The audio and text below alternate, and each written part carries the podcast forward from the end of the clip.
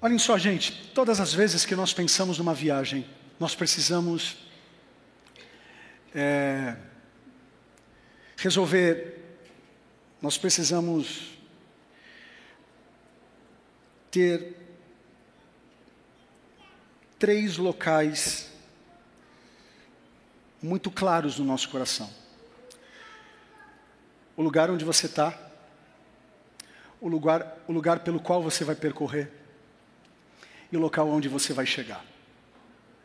Você quer ir para a Disney, ok? Você vai sair de um lugar, você vai pegar alguma rota, você vai chegar e dar um beijo na bochecha do Mickey. Simples assim. Casa da sogra, mesma coisa. Você sai da sua casa, você é maridão, apaixonadamente doido para ir para a casa da sogra. Está na casa da sogra. É o lugar de origem, certo? Você vai entrar no seu carro com aquele humor maravilhoso. Vai pegar alguma rua para chegar na casa da tua sogra. Com aquele sorriso. Senão você apanha. É. Isso vale para Disney, isso vale para a sogra, isso vale para a igreja, isso vale para qualquer tipo de movimentação na vida. Isso é uma coisa tão básica, tão simples, que Jesus usou essa figura de linguagem para nos ensinar a respeito do reino. E a simplicidade de Jesus, ela é tão poderosa que às vezes me causa estranheza. Jesus era tão simples, tão simples, tão simples. Não, não é possível. Tem alguma, tem alguma nota de rodapé. E a gente já falou sobre isso alguns domingos atrás. Não, não tem nota de rodapé. O evangelho é simples, Márcio. É a gente que complica, Tiago. E aí ele usa essa figura de linguagem para explicar um pouco a respeito do reino. E para ficar pedagógico para vocês, olhem só. Quando ele fala de origem, ele fala de porta estreita. Ok? É o que muitos teólogos vêm falar a respeito da nossa confissão de fé em Jesus e a nossa justificação. Éramos pecadores, mas em Cristo somos justificados. Quando passamos por essa porta, confessando a Ele como nosso Senhor, somos justificados. É aí a origem. Depois, nós temos o trajeto. Esse trajeto Jesus vem chamar de caminho apertado. O que muitos teólogos vêm chamar desse processo, o processo de santificação. Certo, Moacir? Me corrige se eu falar besteira. E aí, nós temos a origem, nós temos o trajeto, e aí nós temos o destino, a chegada, que Jesus vem falar no texto a respeito de vida eterna. Vida eterna. Então, uma coisa básica, mas que muitas vezes a gente se perde por ser tão básico. E falando sobre porta estreita, é, é muito importante a gente entender o conceito antigo a respeito de portas sagradas. Não apenas na Bíblia, mas no conceito histórico-religioso. No mundo antigo, as portas do, dos templos religiosos eram muito grandes. Por isso, ou pois isso revelava a grandeza do Deus que moraria lá. Pegaram? Então, os arquitetos aqueles que desenhavam os templos, eles faziam portas muito grandes. Para nós, talvez não significa muita coisa. Mas para aquele tempo, quanto maior a porta de uma igreja, simbolicamente eu queria dizer o seguinte: aí tem um Deus grande. Tanto é verdade que nos Salmos existe uma, uma certa crítica interessante quando diz: Levantai, ó portas, as suas cabeças, né? Que entre. Na verdade, o salmista está criticando que a maior porta que você conseguir fazer não vai dar conta. Ele é muito grande. Pode levantar tudo. Então, essas portas, é, seja na religião cristã, ou seja na religião judaica, as portas lá do, do, do templo de Jerusalém eram muito grandes. Se você for aqui no templo, não de Salomão, no templo do Edir Macedo, porque de Salomão está lá em Jerusalém, caído, mas está. Aqui é do Edir. com todo respeito a ele, você vai perceber que as portas são grandes. Por quê? Porque tem essa linguagem eh, na arquitetura de mostrar essa grandeza. E eu trouxe para vocês aqui uma foto que a gente encontra essa igreja em Roma, São João Latrão. Coloca para mim, por favor. Olhem só o tamanho dessa porta comparado a esse casal de amigos meus. Quem está nessa foto é o pastor Paulo Garcia, da Igreja Metodista, e a sua esposa Margarida. E ele não é tão baixinho, não. Ele tem uma altura considerável. E olhem só o tamanho dele perto da porta. Daria uns, uns cinco dele ali, né? Por quê? Exatamente para mostrar, porque portas grandes representavam a ideia de um lugar grande, de um lugar seguro, de um lugar espaçoso, de um lugar bonito, onde eu teria certeza que por meio dos meus sacrifícios religiosos, o meu Deus ou o meu ídolo responderia os meus pedidos mais medíocres ou os meus, os meus pedidos mais nobres. Se tem porta grande, tem um Deus grande. Só que Jesus faz um contraponto, como sempre. Ele diz: Ei, se vocês querem grandeza, se vocês querem é, glamour, continuem nessa porta, mas se vocês querem o, o meu evangelho, não, não vai ter glamour, vai ter humildade. não a, a porta que eu abro não é uma porta para mostrar o quanto eu sou grande, mas uma porta para revelar que até você que é pequeno pode entrar.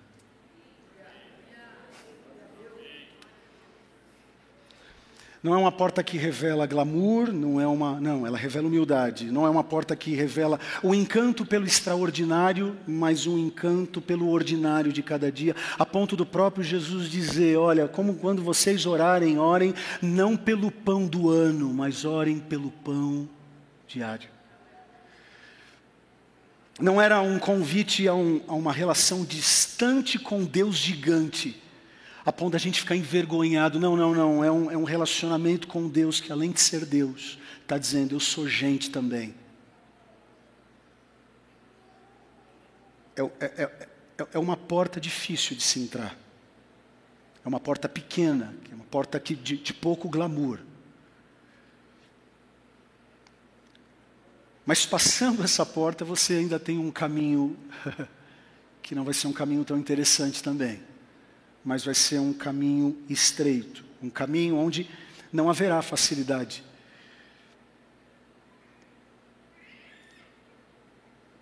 É um caminho onde vai ser incômodo.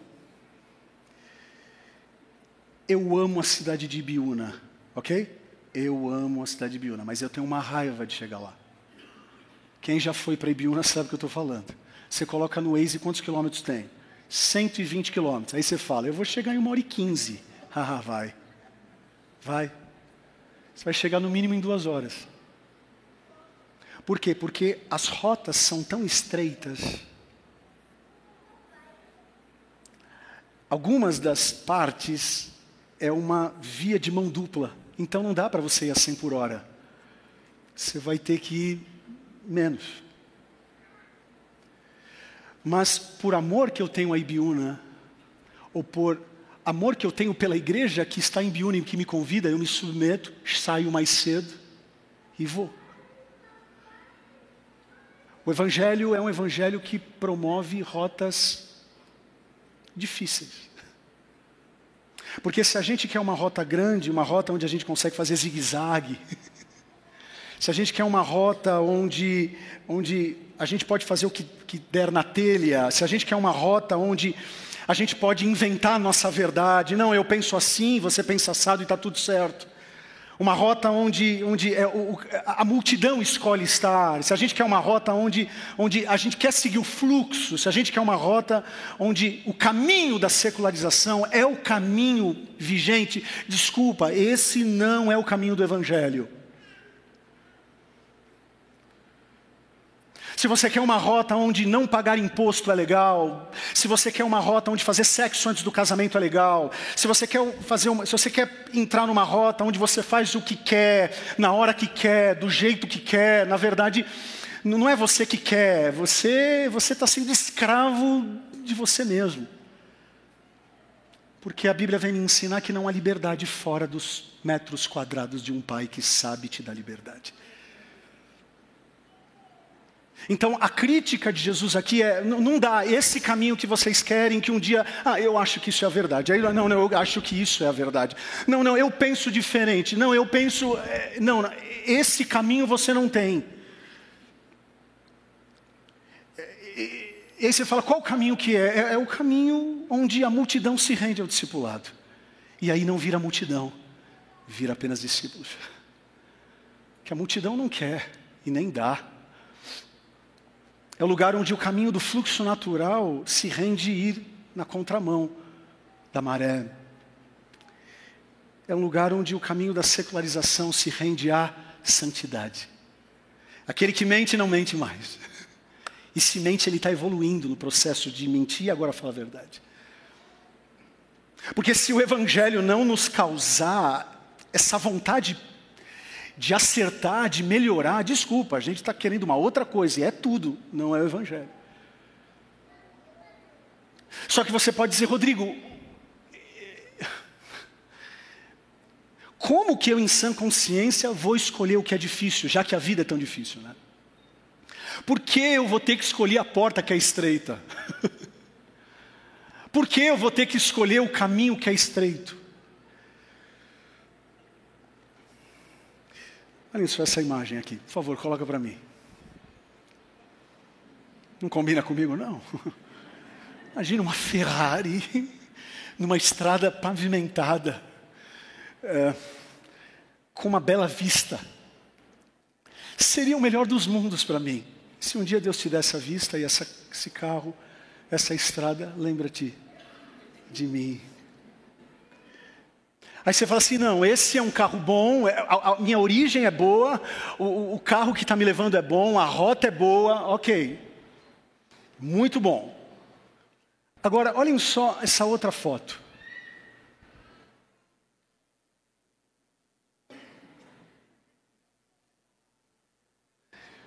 Em sã consciência, qual que a gente escolheria?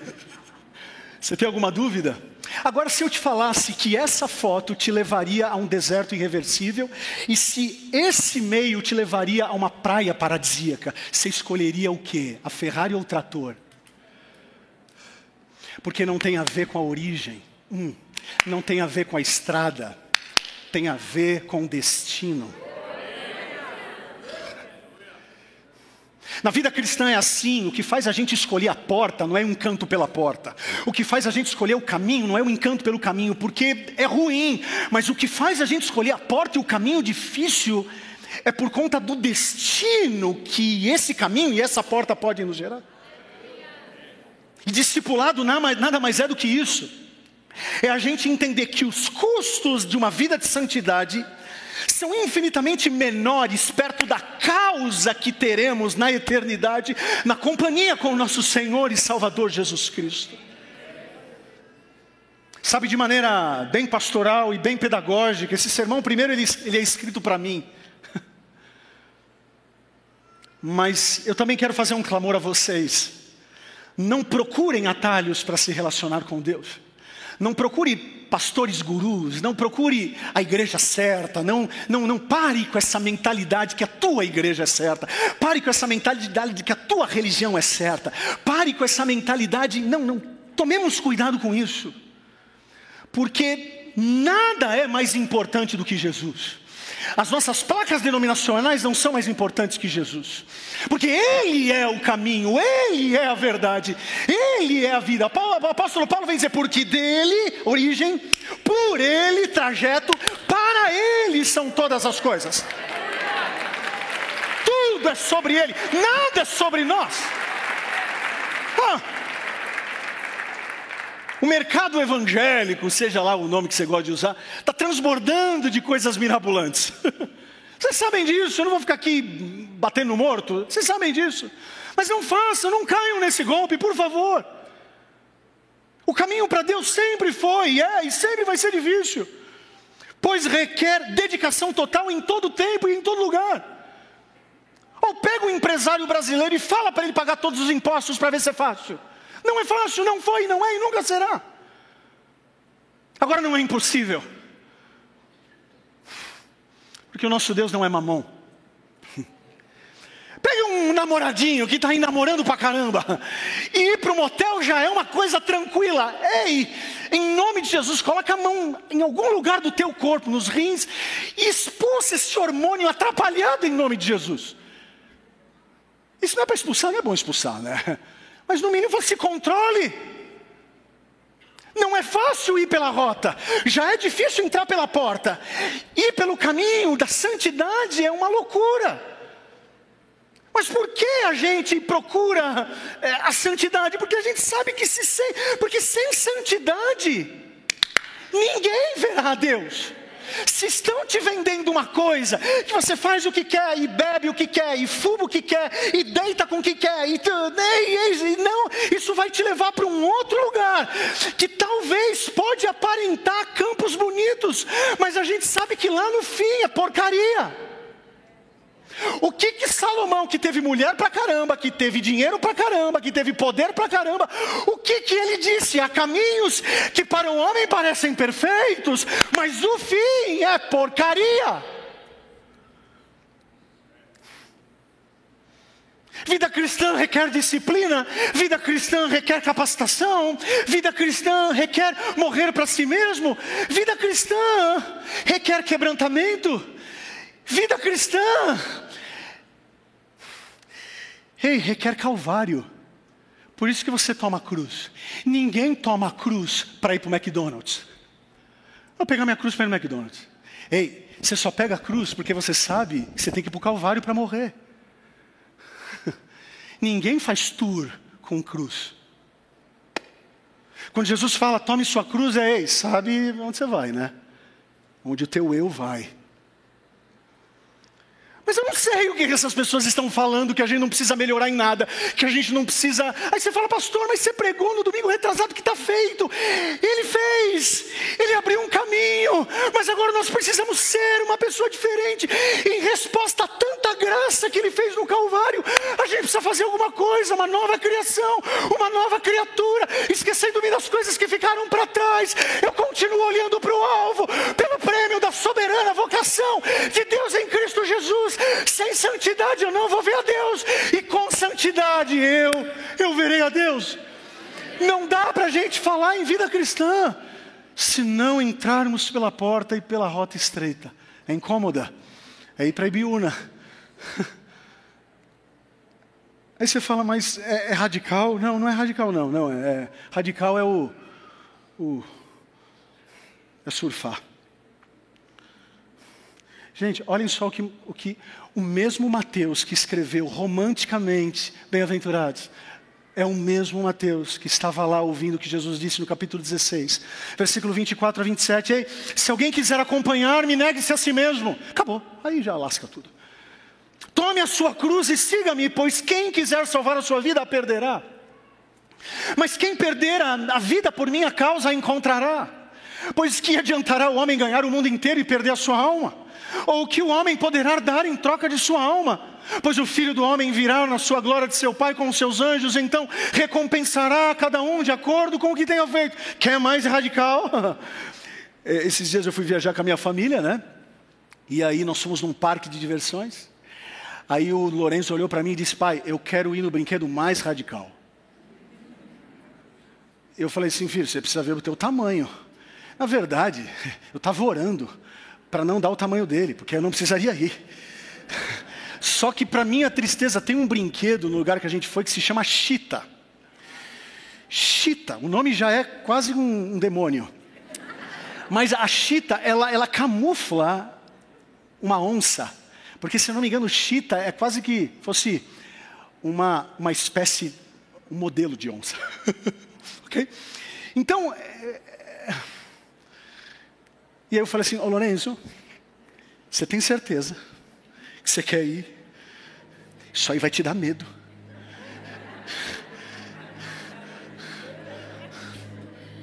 Eu não acho legal você ir nisso. Eu pregando e a Tati, o sangue de Jesus tem poder. O sangue de Jesus tem poder. Quer, quebrando o coração do meu filho, ele não vai querer ir. Ele não vai querer ir. Ele falou assim: "Não, pai, é o mais radical". Eu falei: "É o mais radical". Filho de crente é uma figura. Ele sentou na tal da chita. Na hora que começou, a Tati já estava em outro mundo. O negócio é, em, em, parece que em três segundos vai de, de, de, de 0 a 150, 200 por hora. Assim, não é aquela roda gigante, roda gigante não, aquela montanha russa, você viu onde eu queria, né? Não é aquela montanha que vai ficando veloz. Não, não, é, já começa veloz. Não! A Tati já entrou em outro mundo, já foi para um outro metaverso. O Davi, então, com aquela cara de que, que, que vai dar aqui. Eu não sei se ele estava gostando ou não, que o Davi, né?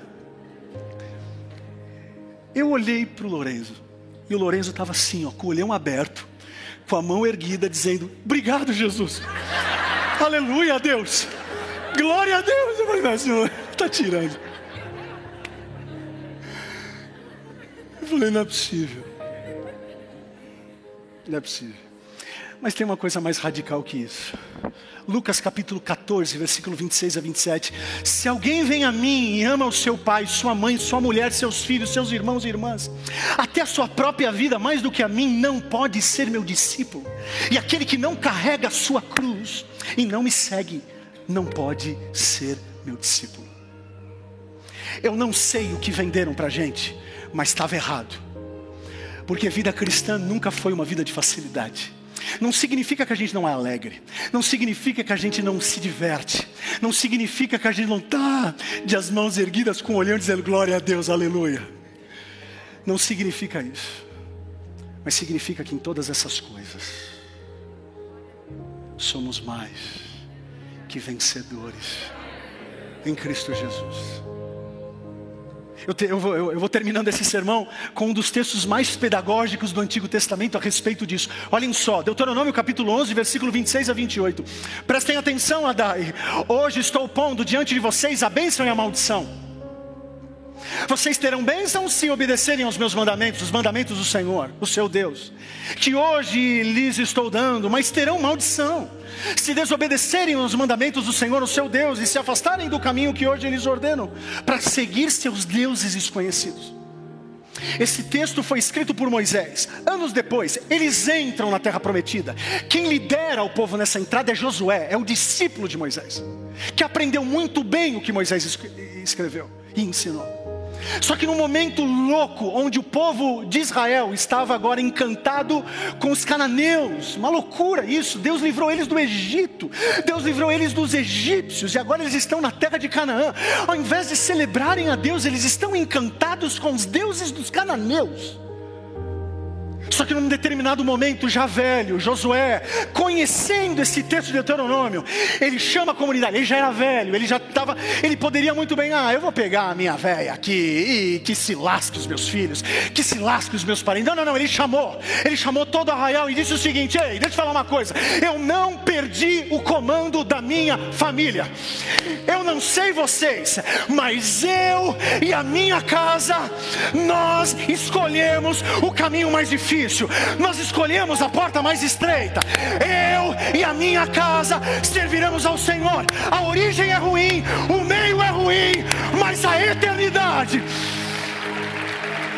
A porta pode ser estreita, o caminho pode ser estreito, mas a minha eternidade vai ser larga. Esse texto não põe em xeque se Deus é bom ou não é bom. Esse texto põe em xeque se a gente quer fazer o bem ou não.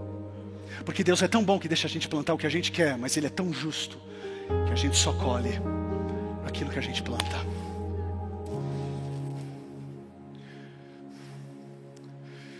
Uma das coisas mais difíceis que eu enxergo na vida é quando eu passo numa penitenciária e vejo filas e filas de mães, de tias, de avós, que estão lá para visitar seus entes queridos. Eu sei que tem famílias que passam por isso, e são membros aqui da nossa igreja. Pessoas do bem, que não fizeram nada para estar lá. Mas elas vão. Encaram aquela fila. Preparam a marmita. Que talvez nem dinheiro para passar no Mac antes de. Elas chegam lá. E elas sabem que o pior está por vir. Elas sabem que uma hora ou outra elas vão ter que fazer isso, porque alguém vai ter que revistar. E elas enfrentam. Sabe por quê? Porque o abraço do filho que ela vai ganhar é a causa que faz ela se envergonhar. Talvez o Evangelho seja vergonha para esse mundo, mas na eternidade, Deus amou o mundo de tal maneira que enviou o seu único filho para que todo aquele que nele crê não pereça, mas tenha vida eterna. O apóstolo Paulo disse que o Evangelho é vergonha para o mundo, é escândalo, mas para nós é poder de Deus. Eu não sei quais são os atalhos. Eu não sei quais são os caminhos. Você pode ter um ou três mil anos de crente. Eu não sei o que você está escolhendo. Talvez na tua cabeça você começou e plantou toda, tanta coisa errada nos últimos anos. Aí você, não, eu vou me posicionar, agora eu vou ser. E aí, caramba, mas eu estou colhendo o errado ainda, é lógico, porque colheita, ela demora para ser processada. E é aí que muitos existem.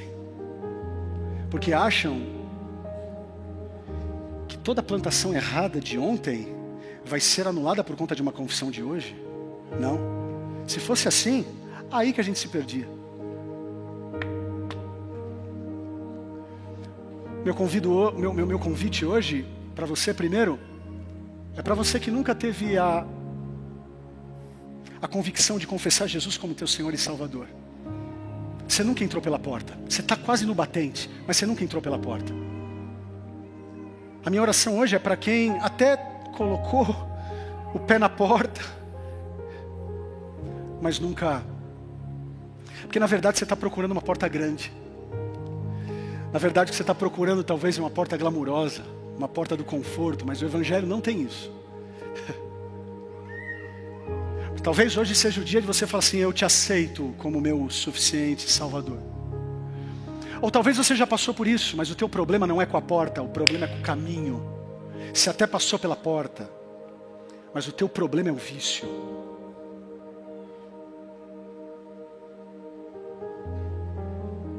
Ainda que você não assuma, mas às vezes o problema, o teu ídolo,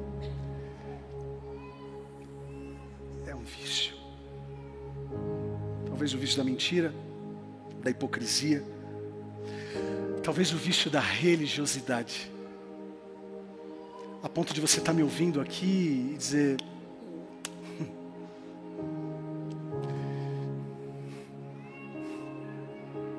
não faz sentido o que você está falando. Talvez a maioria aqui esteja com dificuldade de não entrar pela porta, mas em passar pelo caminho porque a estrada ela não dá para fazer zigue-zague. Na estrada, na estrada de quem tem cruz, não é uma estrada que a gente consegue, a gente não vê a hora de chegar no destino.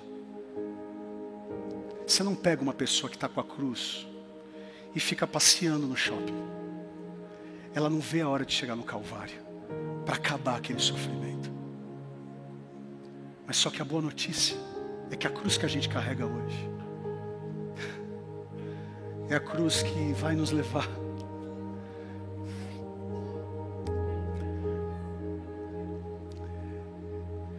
Para a vida eterna. Não é um sermão popular. Não é um sermão que dá ibope. Não. Mas é um sermão que, se aplicado, pode te levar para o céu. Jesus ele prega o capítulo 5 e o capítulo 6 de Mateus. Ensina, ensina, ensina, ensina, ensina e todo mundo gosta. Nas devidas às proporções é o que acontece aqui todo santo domingo. A gente ensina, ensina, ensina. A gente canta, canta, canta, canta, canta, canta. A gente nunca cantou tanto, a gente nunca pregou tanto, a gente nunca ouviu tantos sermões, a gente nunca ouviu tanto podcast, a gente nunca teve tanto acesso. A gente ouve, ouve, ouve, ouve, ouve. Mas o capítulo 7 chega dizendo: qual porta você vai escolher?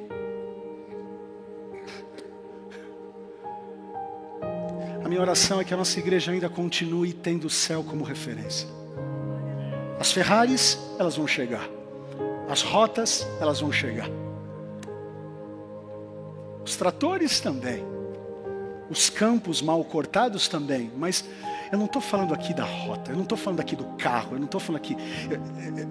O que está em jogo aqui não é o ponto de partida, o que está tá em jogo aqui não é a estrada, o que está em jogo aqui é o que, que vai dar lá na frente. Eu aguardo o dia em que verei. Eu aguardo o dia onde a trombeta vai soar. E os que morreram no Senhor ressuscitarão primeiro. E nós, os vivos, uh, nos encontraremos. Eu me lembro do meu pai dizendo, com todo respeito a William Bonner, meu pai falava o seguinte, bem, bem avivalista como ele era: o jornal da Globo vai chegar. Jornal Nacional, e vão dar a notícia. E o povo, que um povo desapareceu. Eu acredito mais nisso do que em vocês. Eu acredito mais nisso do que o ar que eu respiro. Porque se o céu não está na equação do Evangelho, aí não vale a pena passar pela porta nem pelo caminho. A gente só está aqui por conta do céu. Mas infelizmente a gente tira o céu de vista nas lutas da nossa vida. Possamos dizer com o que ainda que a figueira não floresça, ainda que não haja fruto na vide, ainda que o produto da oliveira minta, todavia eu me alegrarei no Deus que me dá um carro.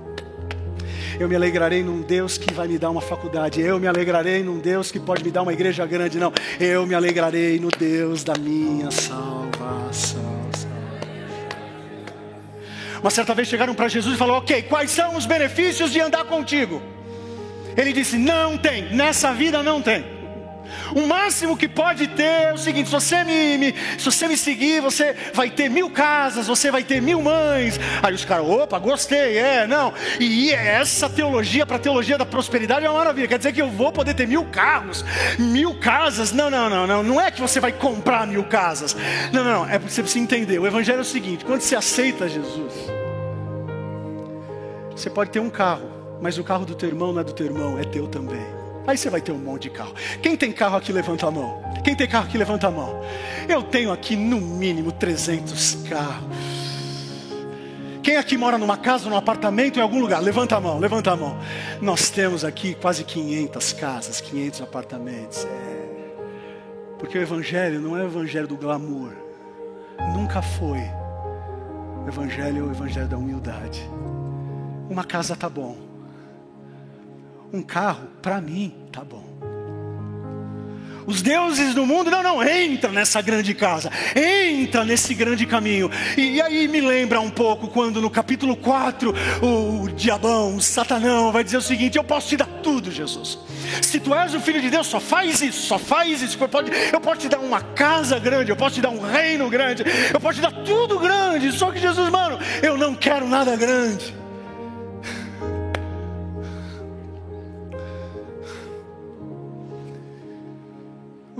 Terminei. Pai,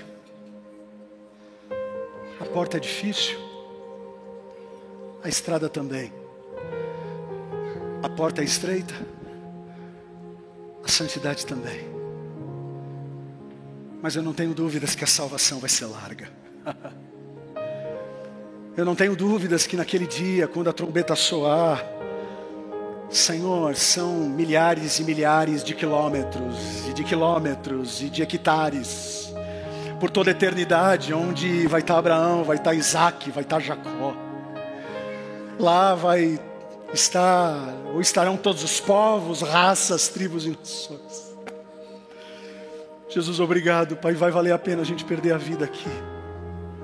Vai valer a pena a gente dedicar a nossa vida a Ti aqui, porque a nossa vida está passando tão rápido. Até ontem, Senhor, eu jogava bolinha de gude com 9 anos.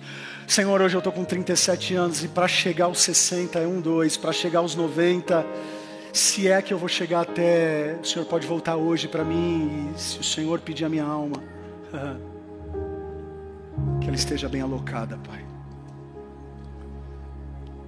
Pai, que os passarinhos, que as belas flores, que as belas portas, que os belos caminhos, que os belos carros, que as belas propostas não venham encantar. Porque são vãos terrestres esplendores.